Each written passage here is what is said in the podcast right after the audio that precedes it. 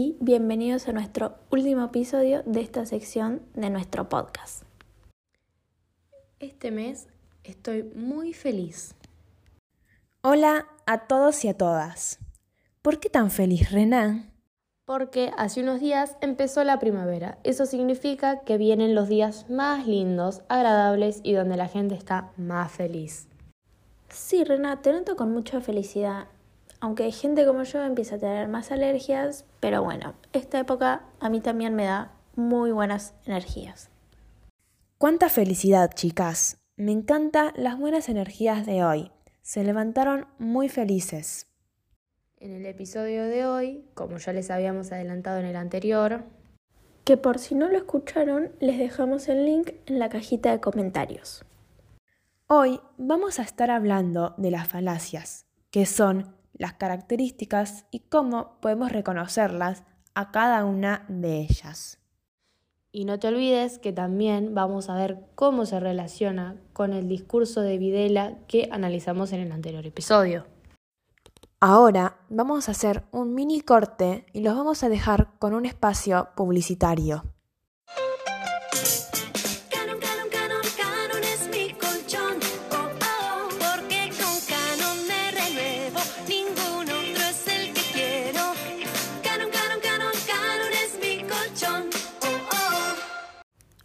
Para comenzar con el tema, vamos a decir qué son las falacias. Las falacias son un argumento que parece válido, pero en realidad no lo es. Algunas se hacen intencionalmente para manipular y otras sin alguna intención, debido a descuidos o ignorancia. Existen distintos tipos de falacias, pero nosotros solo nos vamos a enfocar en cuatro de ellas. La primera falacia es ad hominem. Esta falacia consiste en atacar a la persona que presenta el argumento y no al argumento en sí mismo. Por ejemplo, el ataque puede basarse en la personalidad, la nacionalidad o a la religión de la persona.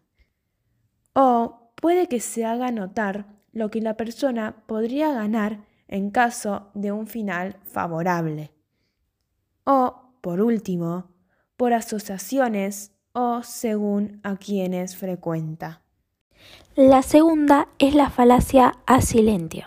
Se extrae una conclusión basada en el silencio o ausencia de evidencia. Es así como se conecta la falacia a silencio con Videla que evade decir cierta información y decide resguardarse en el silencio. Es verdad, en el discurso uno puede escuchar cómo Videla hace pausas, en el cual podríamos decir que simula el no saber qué decir o mismo pensando el qué decir. Sí, disculpa que te interrumpa, pero opino que es verdad esto del parecer estar nervioso y el no saber qué decir, pero a su vez creo que él tenía el discurso preparado y que estaba completamente consciente de lo que estaba pasando bajo su mando. Siguiendo con las falacias, ahora vamos a hablar de la falacia ad populum. Esta implica en responder a un argumento o a una afirmación refiriéndose a la supuesta opinión que de ello tiene la gente en general en lugar del argumento por sí mismo. Un ejemplo de esto es que se suele usar en las discusiones cotidianas, en política y en los medios de comunicación. Nombrando a la última falacia ad antiquitatem, esta consiste en afirmar que si algo se ha venido haciendo, obteniendo desde antiguo, entonces es que está bien o es verdadero. Es una falacia que apela a la tradición. Espero que les haya gustado mucho esta sección del podcast. Nosotras nos divertimos mucho hablando y analizando de estos temas. Nos hizo abrir mucho la mente y aprendimos cosas nuevas. Así que esperamos que a ustedes les haya pasado lo mismo. Un beso y esperamos que sigan escuchando nuestro podcast.